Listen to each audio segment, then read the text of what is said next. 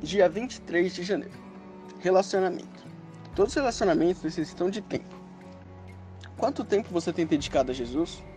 Como está a sua relação com Ele?